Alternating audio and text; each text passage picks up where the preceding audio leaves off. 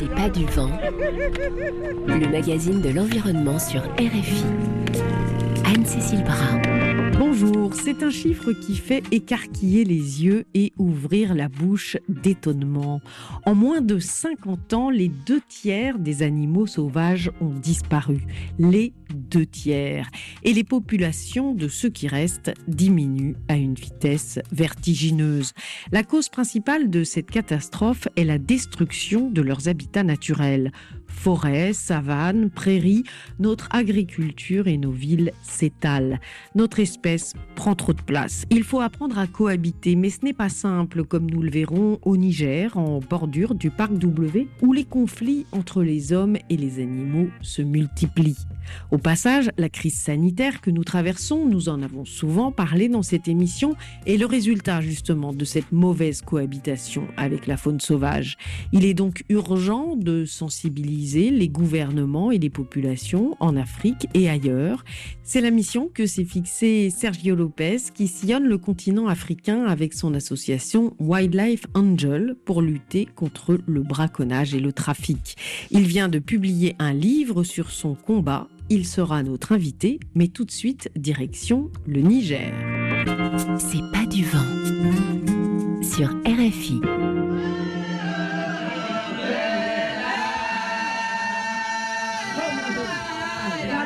Le parc du W est l'une des réserves de faune les plus importantes d'Afrique de l'Ouest. Lions, éléphants, buffles, antilopes vivent protégés sur ce territoire inscrit sur la liste du patrimoine de l'UNESCO depuis 1996. Mais la cohabitation avec les hommes qui habitent autour du parc est difficile. Alice Milo s'est rendue sur place en janvier 2019 Aujourd'hui, ce reportage serait impossible pour des raisons sécuritaires. Alice Milo est allée à la rencontre de Kogezo, une ONG nigérienne qui essaye justement de réconcilier les populations locales et la faune sauvage. Kogezo est soutenu par le PPI, le programme des petites initiatives, un programme du Fonds français pour l'environnement mondial géré par le comité français de l'UICN.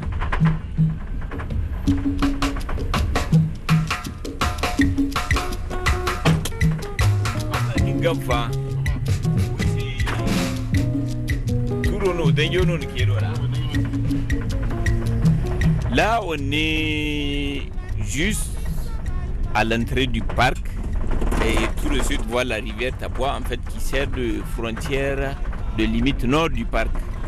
Donc euh, le seul passage pour entrer à l'intérieur du parc euh, W du Niger c'est en passant au-dessus de la rivière par le, pont. Et donc là, de l'autre côté du pont, là on... De l'autre côté du pont, c'est le parc. Le parc W. Le parc W. Hop, et voilà, ça y est, on est rentré dans le parc. Oui. Il s'est appelé W à cause de la forme que prend le fleuve Niger et à ce niveau, au niveau du parc, parce que le fleuve Niger longe le parc W sur 75 km. Il forme un grand W très visible depuis l'avion.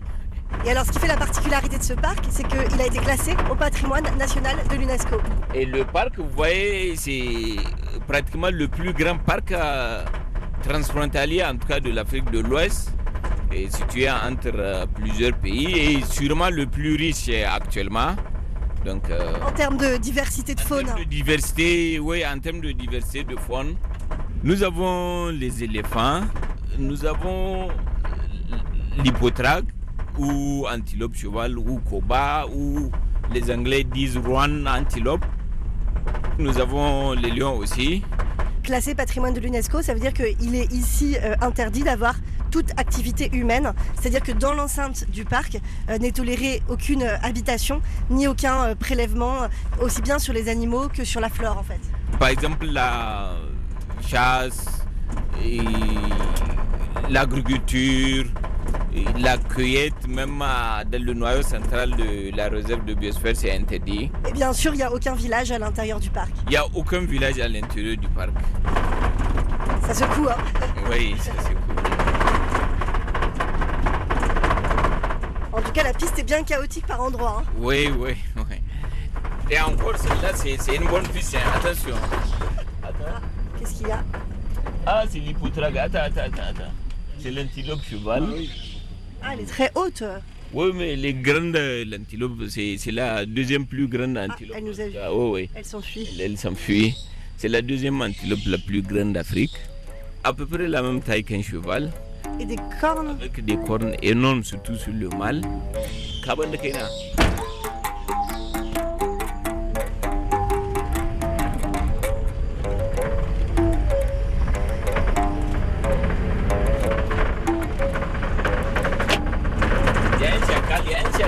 Un chacal qui fuit. Il vient, il vient de disparaître là-bas dans les Ouais, forêts. ouais. C'est un chacal. En fait, euh, c'est son heure pour sortir aussi. Ce qui caractérise la végétation qu'on est en train de traverser là, c'est que euh, finalement ce sont de petits arbustes avec de la paille en fait, de l'herbe séchée. Oui. Mais là, on est vraiment dans une euh, savane arbustive. Attendez, attendez, attendez. Je vois que c'est Redonka. Hama, si tu peux retourner un peu derrière. Ça, c'est un babouin. C'est un babouin. Bon, généralement, il circule en groupe. C'est sûr que la, le reste de la troupe est devant. Oui, effectivement, vous voyez de l'autre côté. Voilà le reste de la troupe, euh, vous voyez. Ah oui, ils sont là, ouais, ils sont nombreux. Généralement, vous voyez, le mâle dominant, il peut rester derrière pour fermer la marche, pour éviter que les petits prétendants là ne viennent euh, autour des femelles. Donc dès qu'il les voit, il les chasse. Là, qu'est-ce qu'on vient de voir passer on, vient de voir deux petits derrière blancs là. C'était quoi un couple de rébis, donc euh, l'une des plus petites antilopes que nous avons ici dans le parc W. Je les aime beaucoup, elles sont sympathiques, elles sont mignonnes et puis elles sont toujours en couple. Et les couples, généralement, c'est pour la vie.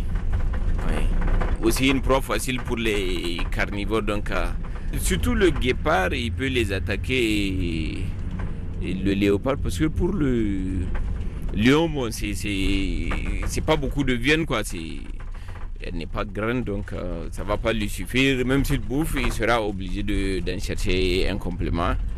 Forcément, ça attire. euh, La sympathie. la sympathie, l'oppressé est toujours euh, bien aimé. Donc là, Karim, en fait, on a franchi euh, de nouveau les portes du parc. On est sorti du parc W. Et en fait, là, on se dirige euh, vers les villages qui avoisinent le parc. hein. Voilà, on arrive. On voit les premières maisons. Ça, c'est la place du village? Oui, ça c'est la place du village. Donc généralement quand on vient, c'est là on rencontre les gens.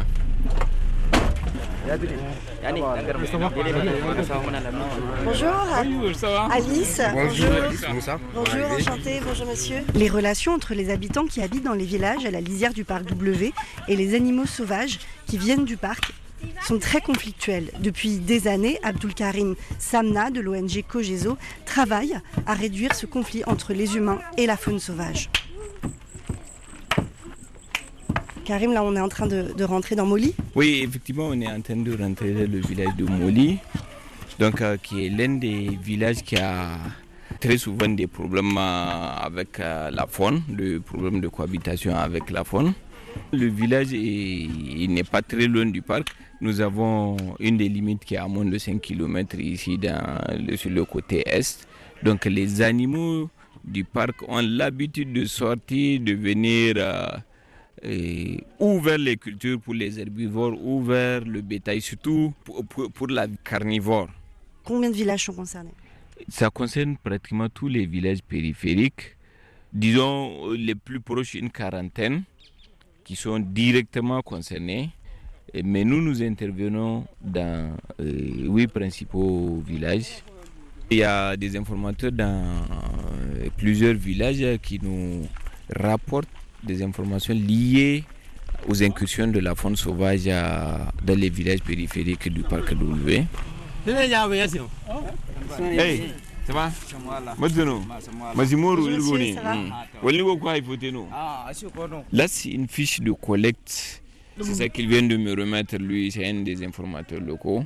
Donc dès qu'il y a une attaque, en fait, euh, les informateurs euh, de ce village comme monsieur vont noter sur cette feuille Ils vont noter sur cette feuille. Donc, yo.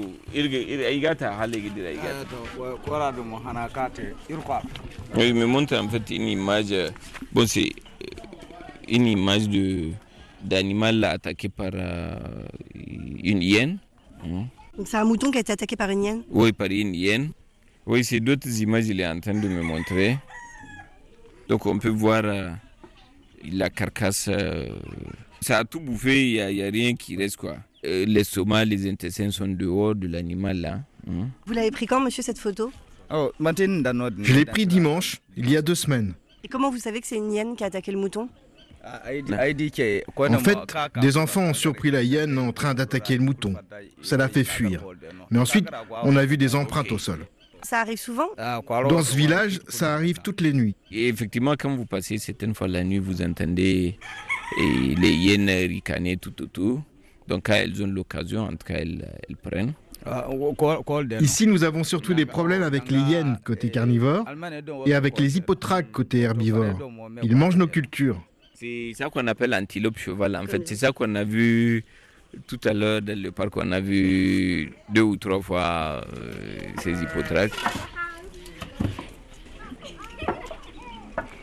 Donc face aux attaques euh, des animaux sauvages qui viennent euh, du parc et qui s'en prennent à leur bétail, qui s'en prennent à leur culture, les habitants qui vivent autour du parc s'organisent, essayent de trouver des solutions à leur échelle. En l'occurrence, là on est en route vers un éleveur qui a construit un enclos avec l'aide de l'ONG Cogeso pour protéger ces animaux. Donc là on est en train de marcher euh, au milieu des champs, c'est un peu éloigné du village. Donc là on s'approche à un grand enclos qui est construit avec des branches d'arbres. Oui, c'est même ça, c'est avec des branches d'arbres et du grillage, une, une espèce d'arbre qu'on appelle le boma. On rentre On rentre. C'est vous l'éleveur euh, à qui appartient cet enclos, c'est ça C'est ça. Alors là, euh, là l'enclos est vide, ils sont où vos animaux Ils sont partis en brousse pour se nourrir. Vous avez quoi comme animaux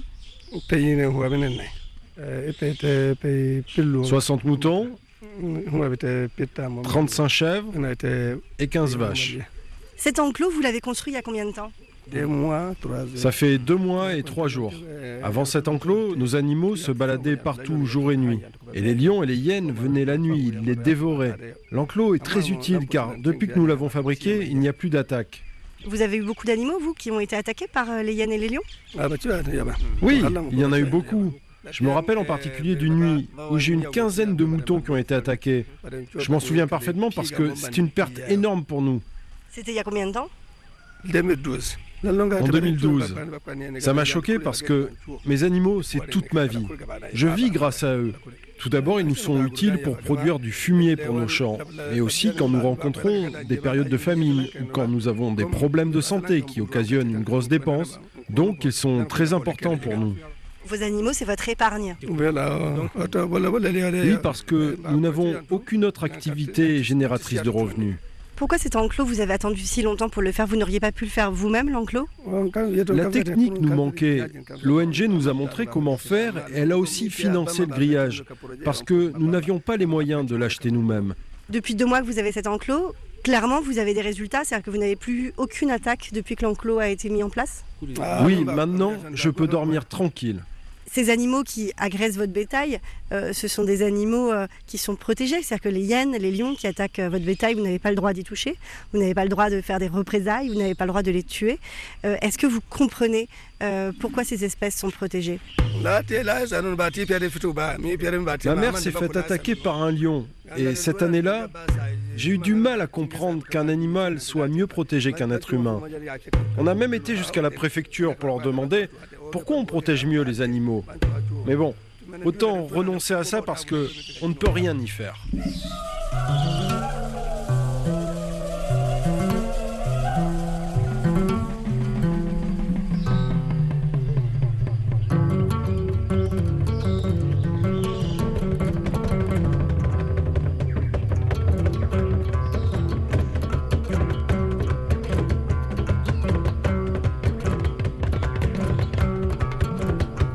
Karim Samna, qu'est-ce qui pousse les carnivores du parc W à venir se servir dans le bétail des humains qui vivent à côté?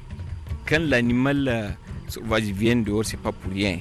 C'est sûrement parce que ce qu'il a l'habitude de trouver là-bas, sur place, plus facilement, il ne l'a pas trouvé. Donc il vient le chercher de ce côté parce que l'humain, lui, il a été de l'autre côté déjà prendre la ressource euh, réservé normalement à cet animal sauvage. Certaines fois, et les proies que les hyènes ont l'habitude de trouver là-bas sur le terrain. Dans le parc Dans le parc. Ils ne trouvent plus ça parce qu'il y a eu beaucoup de braconnage. Il y a eu, pour, la viande principalement, tous les herbivores, les éléphants. Et pour certains trophées ou bien certaines parties qui sont utilisées dans la médecine traditionnelle, euh, certains carnivores. Quelles sont les pénalités sur le braconnage? Ah, Ça varie selon les espèces. Hein. Ça va de la petite amende jusqu'à plusieurs années d'emprisonnement ferme. Donc ça dépend de l'espèce et puis... Donc il y a encore une forte pression de braconnage à l'intérieur. Il y a une forte pression, mais il arrive donc quand il y a tous ces problèmes-là, c'est normal que la hyène ne trouve pas ce qu'elle a l'habitude de trouver. Donc elle vient prendre ce qui est plus facile. Mais le problème de la population ne fait que s'agrandir. Donc les gens ne savent pas ça. Donc nous, on, essaie de leur faire comprendre que chaque fois que vous faites ça, c'est à votre population vous êtes euh, en train de faire du tort. Parce que plus les animaux vont devenir rares là-bas, et plus, euh, quand je dis les je parle des proies, et plus vous aurez beaucoup plus de pression. Parce que les carnivores là, il faut qu'ils mangent. Donc ils vont mettre la pression sur votre bétail. C'est ça la situation conflictuelle qui se pose. Toi, tu occupes mon espace, moi, je sors pour occuper ton espace. Donc, le, problème est dans les deux sens. Et les villages qui mettent la pression sur les ressources du parc, et de l'autre côté, la faune qui met la pression sur les ressources des riverains. Et là, c'est comme si vous, le boomerang vous envoyez et ça vous revient. C'est pour ça qu'on donne beaucoup de crédit à la sensibilisation. Il faut amener les gens à comprendre que, en fonction des actes qu'ils vont poser, la suite viendra d'elle-même.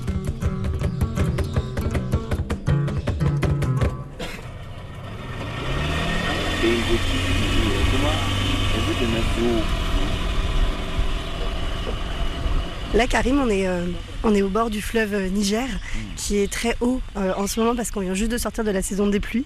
Donc il est vraiment à sa hauteur maximum. Mhm. Et là, on va emprunter euh, cette pirogue, c'est ça?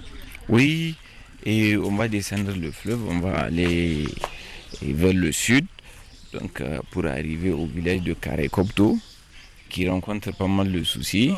Ils sont attaqués par les animaux sauvages, et principalement les hippos et les hippopotames. Les hippopotames, oui, c'est ça. Et, et, on va aller voir. Euh, nous essayons en train de sensibiliser la population là-bas et puis et aussi de faire quelques activités compensatrices.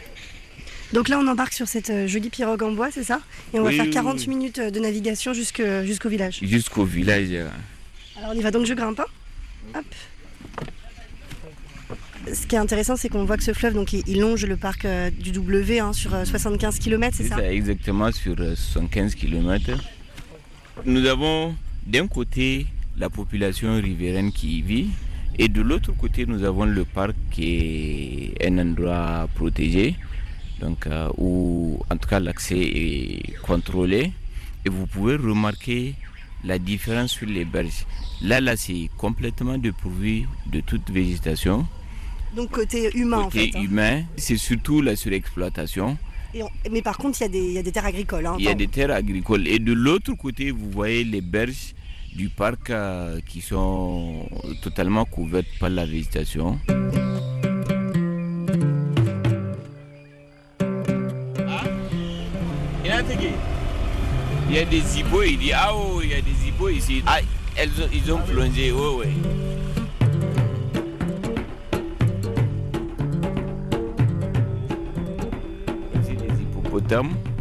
On voit leur tête qui sort de l'eau là. tête qui ils respirent, excuse-moi, l'air atmosphérique. C'est un mammifère.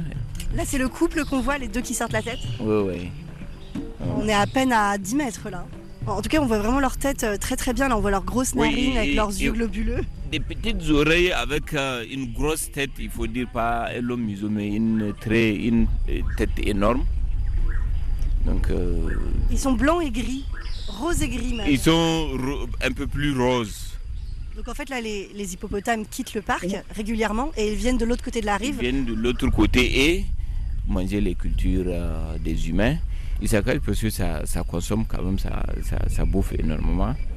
Et donc ils arrivent et ils piétinent tout Ils piétinent tout, ils dévorent tout, je dirais.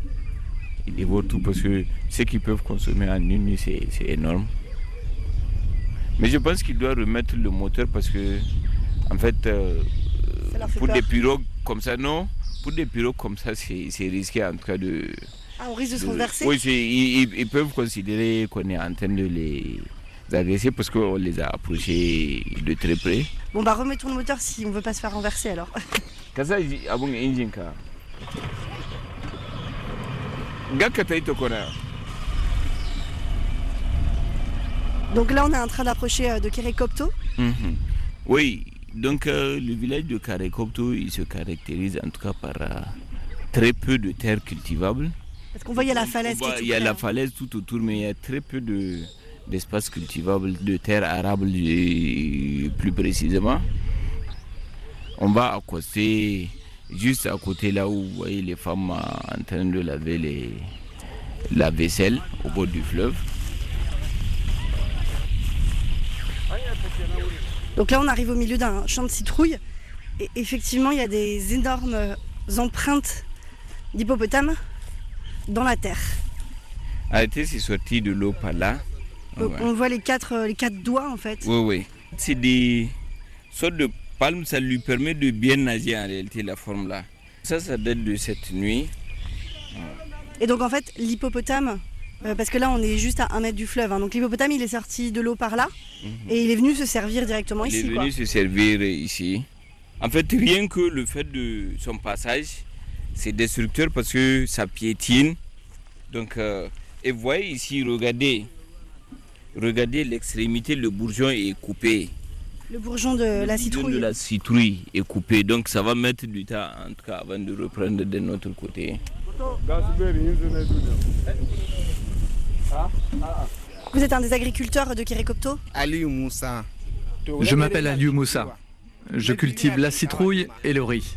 Est-ce que ça arrive souvent, euh, les attaques comme il y a eu là cette nuit d'hippopotame, est-ce que ça arrive souvent Ça dépend de la période. Quand les plantations sont bien hautes, matures, après qu'on se soit bien fatigué à semer, labourer, entretenir, ça peut arriver tous les jours que les hippopotames viennent dans les champs. Mais pendant les semis, ils ne viennent pas parce qu'il n'y a pas grand-chose à manger. Qu'est-ce que vous ressentez, vous, monsieur, quand vous arrivez le matin et que vous voyez vos champs qui sont saccagés? Vous avez quelle euh, émotion? Quand je me réveille et que je trouve ma nourriture détruite, ça me casse complètement. Je me mets juste à prier le bon Dieu pour qu'il m'amène de la nourriture pour préserver ma famille contre la faim. Avant, on avait beaucoup de touristes qui venaient d'Europe pour visiter notre village Caricopto et observer les animaux du parc. Ça nous amenait de l'argent et ça compensait nos pertes. Mais pour des raisons de sécurité, les touristes ne viennent plus. Donc nous, nous avons toujours les dégâts, mais plus de revenus. Est-ce que vous avez essayé de mettre des choses en place euh, pour empêcher les hippopotames de venir dans vos champs? On a installé des épouvantails pour les effrayer, mais les hippopotames ont évolué et se sont adaptés. Aujourd'hui, ils n'y font même plus attention. Et d'ailleurs, les, hommes se vengent puisqu'il euh, y a eu euh, des exactions des, des, populations contre les hippopotames ces dernières années? Oui, pas ici directement, mais un peu plus en amont du fleuve, euh, dans une localité qu'on appelle Ayuru, il y a eu en tout cas des représailles des hommes sur euh, ces hippopotames, où il y a eu plusieurs dizaines qui ont été massacrés par la population. Pour se venger d'avoir massacré leur rizière? Pour, Voilà, parce que cette population en avait assez de supporter les dégâts causés par euh, ces hippopotames sur leur culture. Mais ils les ont tués comment? Avec euh, des harpons. Ils ont organisé des battues donc, euh, avec des harpons. Ils sont venus, ils sont rentrés dans des pirogues et ils sont partis partout. Ils ont trouvé les hippopotames là, ils se sont mis à les attaquer. Ils en ont tué combien? Ah, euh, On parle d'un nombre de, de tout de 21 hippopotames. 21 hippopotames. Qu'est-ce que vous avez ressenti, vous, quand vous avez appris que 21 hippopotames avaient été massacrés? Oui, pour quelqu'un qui aime euh, la faune, forcément, et surtout connaissant que ces ressources sont en train de s'amoindrir dans notre pays, donc ça fait extrêmement mal. Les hippopotames aujourd'hui sont une espèce menacée. Ça fait partie de la liste de l'UICN euh, des espèces menacées. Oui, exactement. Et plus particulièrement chez nous, c'est menacé. Sinon, leur nombre est en train de chuter dangereusement. Il y a une euh, dizaine, quinzaine d'années, on avait une soixantaine d'individus ici, exclusivement le long du fleuve Niger. Hein. 60 hippopotames. Aujourd'hui, je ne suis pas sûr si on a plus d'une trentaine. Donc ça veut dire qu'en l'espace de 15 ans, ça a réduit au moins de moitié la population d'hippopotames On a le nombre de 30 là.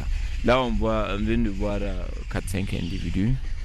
Donc, euh, Mais pourquoi est-ce qu'ils ne restent pas dans le parc? Ils n'ont pas assez à manger là-bas? Parce que la population humaine va de l'autre côté faucher l'herbe nécessaire, en tout cas leur nourriture. leur nourriture, si vous voulez, et la nourriture des hippopotames. Donc pour venir stocker, certaines fois pour euh, les périodes dures, donc du coup les hippopotames n'ont plus à manger de l'autre côté et ils viennent euh, manger les cultures euh, des humains. Et en le faisant, au fil du temps, ils prennent goût, ils y prennent goût. Donc ils reviennent très souvent. Donc c'est quand même à cause des hommes que les hippopotames ont quitté le parc, sauf que maintenant les hommes sont en train d'en payer le prix fort en fait. Exactement. Ça va dans les deux sens. C'est un cercle vicieux. C'est un cercle vicieux. Chaque fois que les humains vont prendre ce qui est censé appartenir aux, animaux sauvages, eux aussi ils viennent de ce côté prendre ce qui est censé appartenir aux humains. Ah, Moutei, Moutei. Bon, mais malheureusement, il y a des incursions quotidiennes, tous les jours. Mais c'est pas possible de contrôler les rives du parc? C'est carrément impossible de contrôler parce que nous avons 75 km de fleuve. Il faut un agent peut-être tous les 100 mètres. Mais c'est carrément impossible, je vous parle de 75 km de, de berge. Quand tu es de la nécessité, tu as faim, tu aperçois de l'autre côté les ressources. Mais c'est pas facile de te dire non, n'y touche pas. Il faut laisser pendant que ton ventre est en train de, gronder et toute la nuit, c'est pas facile. Et surtout quand tu as de la famille, bon, euh, le chef de famille, généralement, face à, l'intérêt de ses enfants, il n'hésite pas.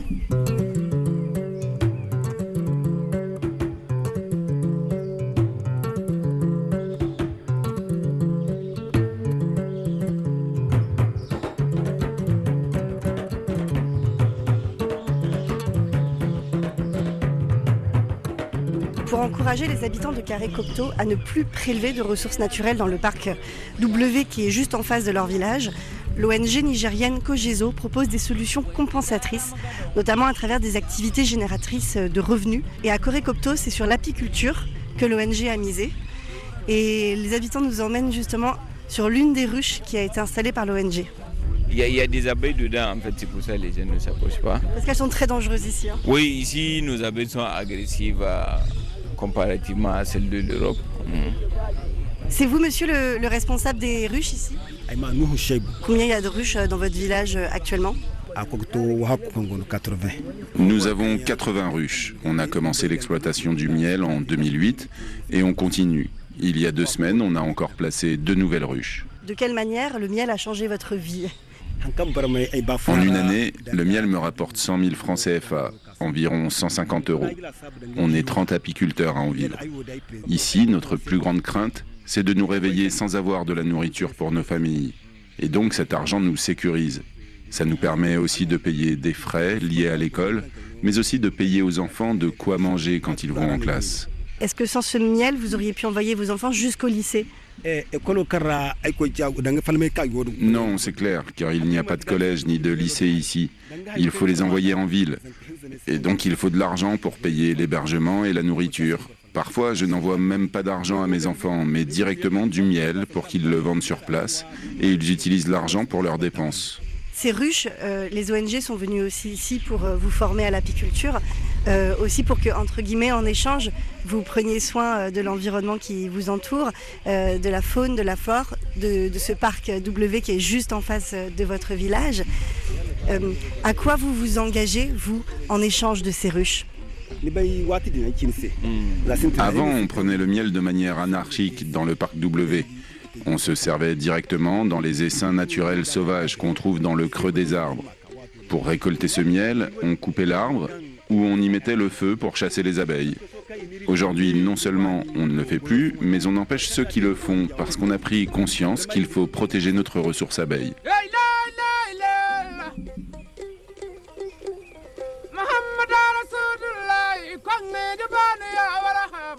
Les activités compensatrices proposées aux villageois qui vivent autour du parc sont nombreuses.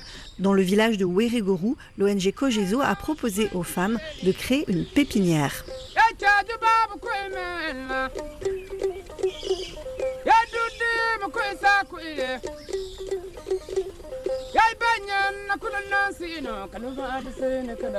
Bonjour donc on est devant euh, un enclos, on peut rentrer? Oui, vous pouvez on peut aller voir? On y rentre. Ici, nous sommes dans une pépinière des femmes. Donc là, on rentre sous la pépinière. Donc en fait, c'est à l'ombre. Euh, les, femmes ont construit la pépinière à, l'ombre des palmiers. Hein. Oui. Et euh, on voit ici, il y a plus de 10 000 pieds en fait de baobab. Alors, comme c'est une pépinière, ce sont de tout petits plants. Hein. On voit les pousses qui font juste quelques centimètres avec les feuilles fraîches vertes. Oui. Donc là, la dame, elle est en train d'arroser justement les, les plants de baobab. Vous faites ça tous les jours Oui. Vous avez cette pépinière depuis combien de temps en fait Elle a presque un an. C'est les feuilles en fait que vous récoltez pour faire la cuisine Oui, c'est ça. On fait de la sauce avec les feuilles de baobab. C'est une sauce très nourrissante. En plus, elle est utile pour notre santé. Ici, nous n'avons pas de case de soins, donc c'est vraiment très important pour nous ces feuilles. Elles nous soignent. Ça vous protège par exemple contre quel type de maladie en fait la feuille de baobab Surtout les maux de ventre. Comme la case de santé est très loin d'ici, à plus de 15 km, on peut donner la sauce au malade plutôt que de l'emmener là-bas. Ou alors ça permet de faire les premiers soins avant d'évacuer le malade. Avant cette pépinière, on allait dans le parc W cueillir les feuilles de baobab avant, vous vous alimentiez avec ces feuilles de baobab en allant dans le parc national, hein, qui est à quelques 3 km d'ici, euh, mais qui est une zone protégée dans laquelle vous n'avez pas le droit en fait euh, de prélever ces feuilles de baobab, mais vous y alliez euh, quand même. Comment vous faisiez en fait pour faire la cueillette dans le parc? On volait, on fraudait. Dès qu'on rentrait dans le parc, on était attentive à tous les bruits pour ne pas se faire surprendre par un forestier. Si on entendait quelqu'un arriver, on se cachait. Donc cette pépinière, ça a vraiment changé notre vie, car certaines d'entre nous, pendant la cueillette, tombaient des arbres et se cassaient un bras. D'autres se perdaient dans le parc et il fallait partir à leur recherche. Grâce à cette pépinière, tout ça, c'est fini. Maintenant, on va produire et vendre ces feuilles de baobab ces feuilles de baobab, vous les consommez, mais euh, en fait, dans le parc, euh, ce sont les singes euh, qui les consomment. En fait, vous étiez en compétition autour du baobab à cause, avec les singes, c'est ça? Oui, quand on trouvait les singes dans les arbres là, on les chassait en tapant sur des bidons. Est-ce que vous avez le sentiment que les gens préfèrent protéger les singes que vous protégez vous? Oui, on a ce sentiment. Ça nous fait très mal qu'ils préfèrent protéger les animaux sauvages plutôt que nous. La faim, c'est quelque chose qui te fait braver les interdits. On savait très bien que c'était interdit, mais on avait faim. Mais grâce à la pépinière, ça va mieux.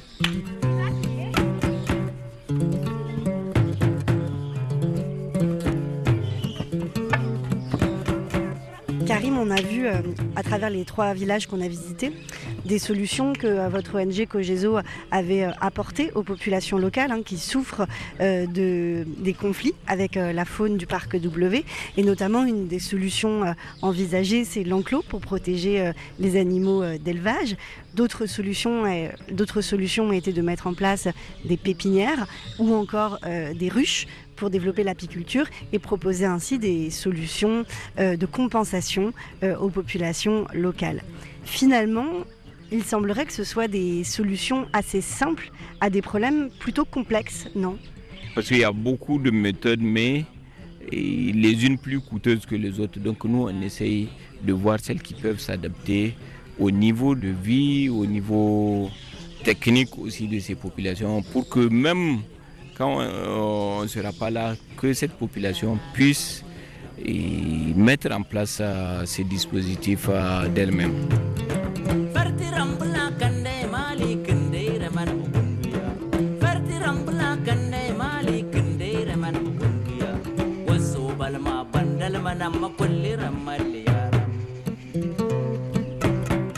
d'elle-même. reportage a été réalisé en janvier 2019 dans la partie nigérienne du parc W. Malheureusement, aujourd'hui, il n'est plus possible d'envoyer un reporter dans cette zone à cause de l'insécurité liée à la présence de groupes djihadistes. Bonjour Sergio Lopez. Bonjour Anne-Cécile.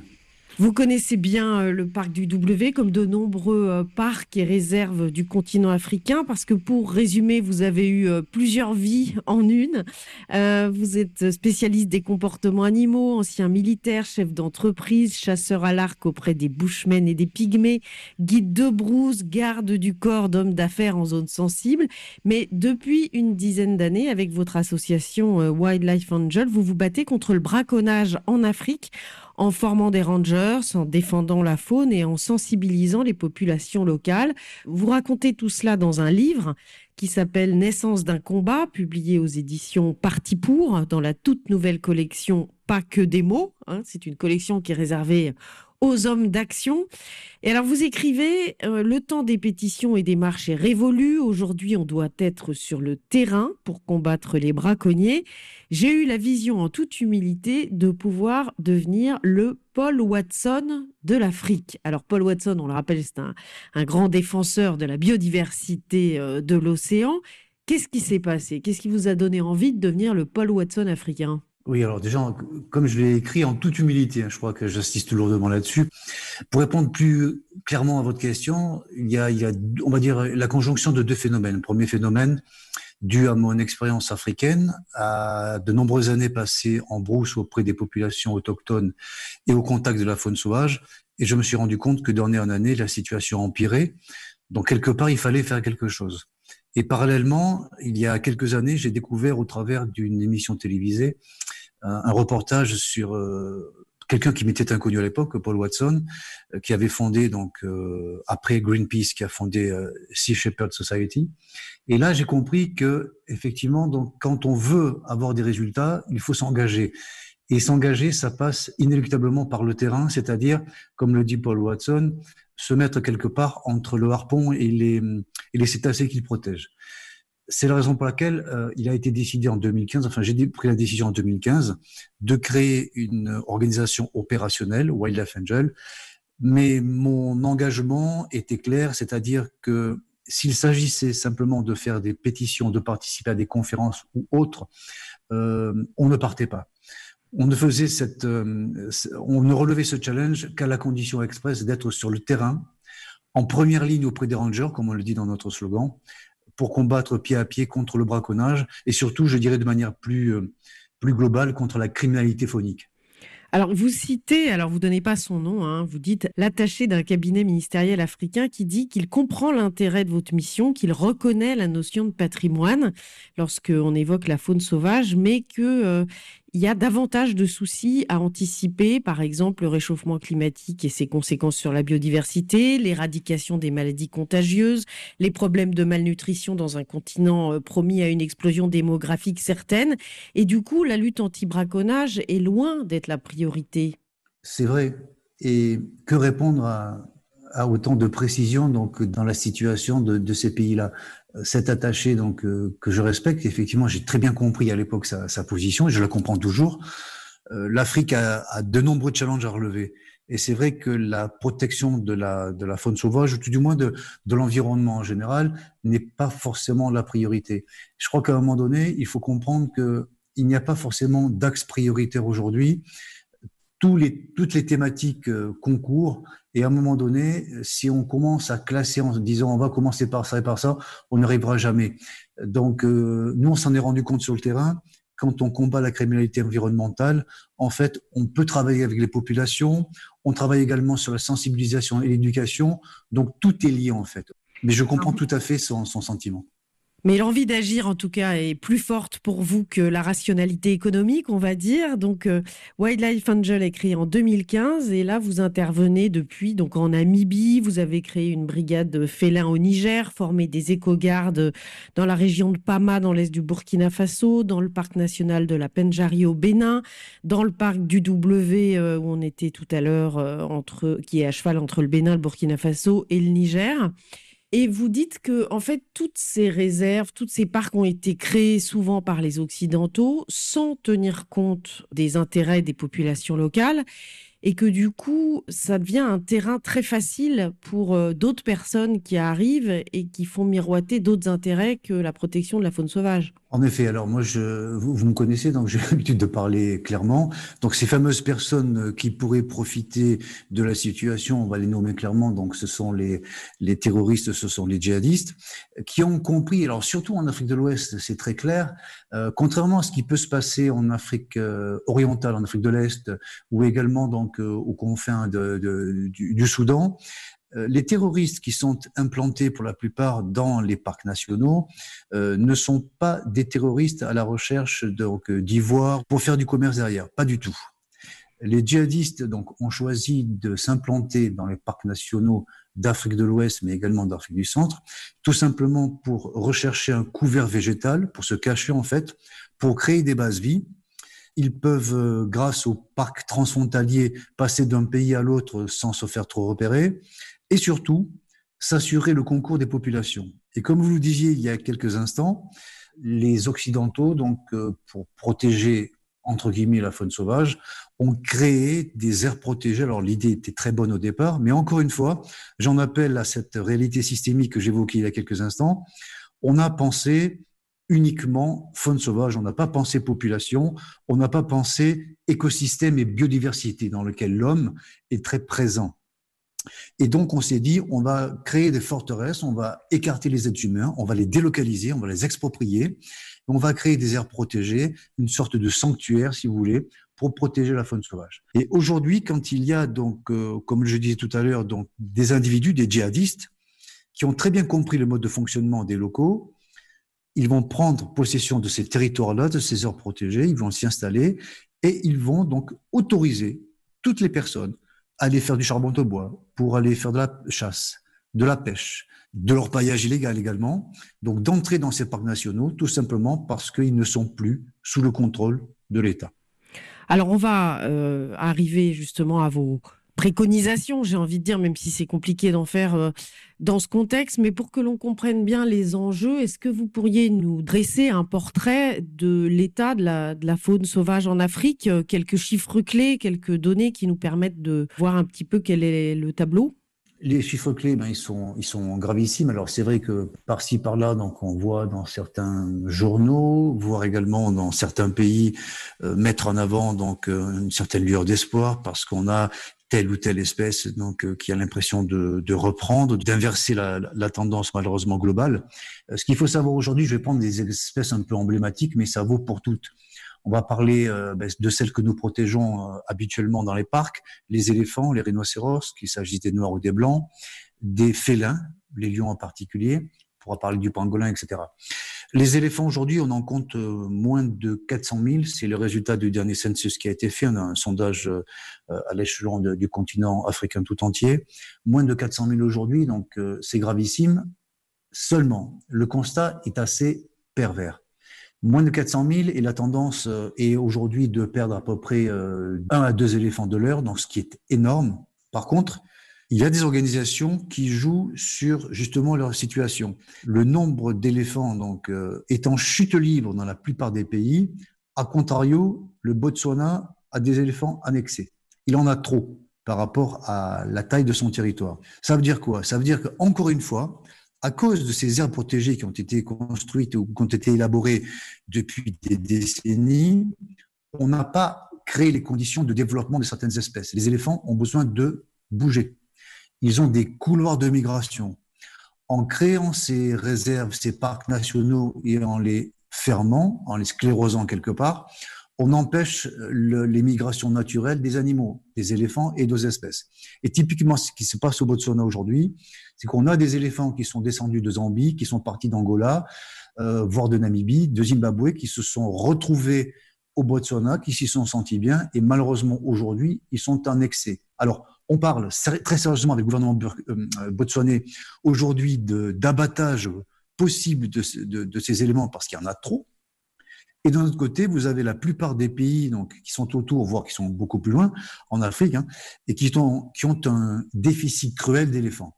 Donc, vous voyez, ces situations un petit peu perverses pour lesquelles il faut absolument repenser tout, le concept. Et la législation hein, peut avoir des conséquences euh, dramatiques, comme cet amendement à l'Animal Improvement Act qui a été mis en place euh, en mai 2019 par le gouvernement sud-africain. C'est différent comme réaction parce que cet amendement est assez euh, incompréhensible. Alors, incompréhensible quand, quand on parle de, de protection d'animaux sauvages, euh, compréhensible tout à fait lorsqu'on réagit uniquement euh, business. Donc, j'explique. En 2019, le gouvernement sud-africain a pris la décision donc de modifier ce comment dirais-je ce texte tout simplement pour établir une liste d'espèces animales qu'ils vont considérer comme domestiques, c'est-à-dire pour lesquels on va pouvoir donc euh, euh, opérer à des récupérations d'embryons, des manipulations génétiques, également donc euh, de l'élevage et de la revente sans que ces animaux-là soient considérés comme sauvages. C'est important parce que vous avez une convention internationale dite de Washington qui s'appelle la CITES et cette convention gère le commerce concernant les animaux et pas que les animaux d'ailleurs, la flore aussi, les, arbres, etc. Donc en danger. Or, mettons-nous bien d'accord, on parle de sauvages, d'animaux sauvages, gérés par la CITES. Là, à partir du moment où une liste d'animaux tels que l'a déterminé le gouvernement sud-africain n'est plus considérée comme sauvage, on échappe au texte de la CITES et effectivement, donc c'est plus uniquement cette, euh, ce texte sud-africain qui, euh, euh, qui compte. Alors ça veut dire quoi? Ça veut dire que dans la liste, il y a donc ben, typiquement des lions, il y a des rhinocéros, il y a des guépards, tout un ensemble d'animaux, donc il y a une trentaine, qui sont désormais, pour le gouvernement sud-africain, considérés comme non sauvages, pour lesquels on peut faire de l'élevage dans des, dans des enclos déterminés, et effectivement faire des actes de commerce derrière, c'est-à-dire les revendre, voire les abattre et vendre tout ou partie de l'animal. Alors comment est-ce que vous voyez l'avenir, euh, Sergio Lopez? Comment est-ce que vous allez essayer de vous battre avec euh, Wildlife Angel? Je ne fais pas de, de, de, de projection, c'est-à-dire je ne me dis pas euh, dans deux ans il y aura tant d'éléphants, dans cinq ans il y en aura tant, etc. Je ne me pose pas la question, tout simplement peut-être parce que si je me la posais véritablement, euh, nous baisserions, quand je dis nous, c'est nous, tout le monde, nous baisserions tous les bras.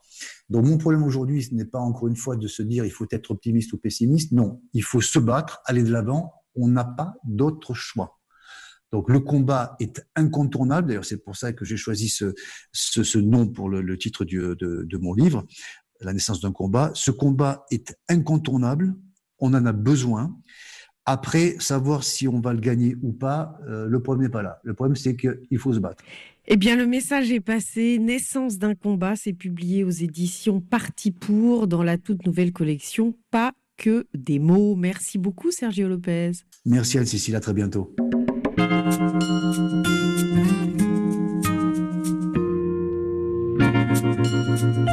Merci à François Porcheron pour la réalisation de cette émission et à vous pour votre fidélité. Faites-nous part de vos commentaires sur les réseaux sociaux où vous trouverez des bonus de nos invités en vidéo. Vous pouvez aussi partager nos podcasts sur vos plateformes préférées. Prenez soin de vous et des vôtres et rendez-vous la semaine prochaine, même planète, même heure. thank you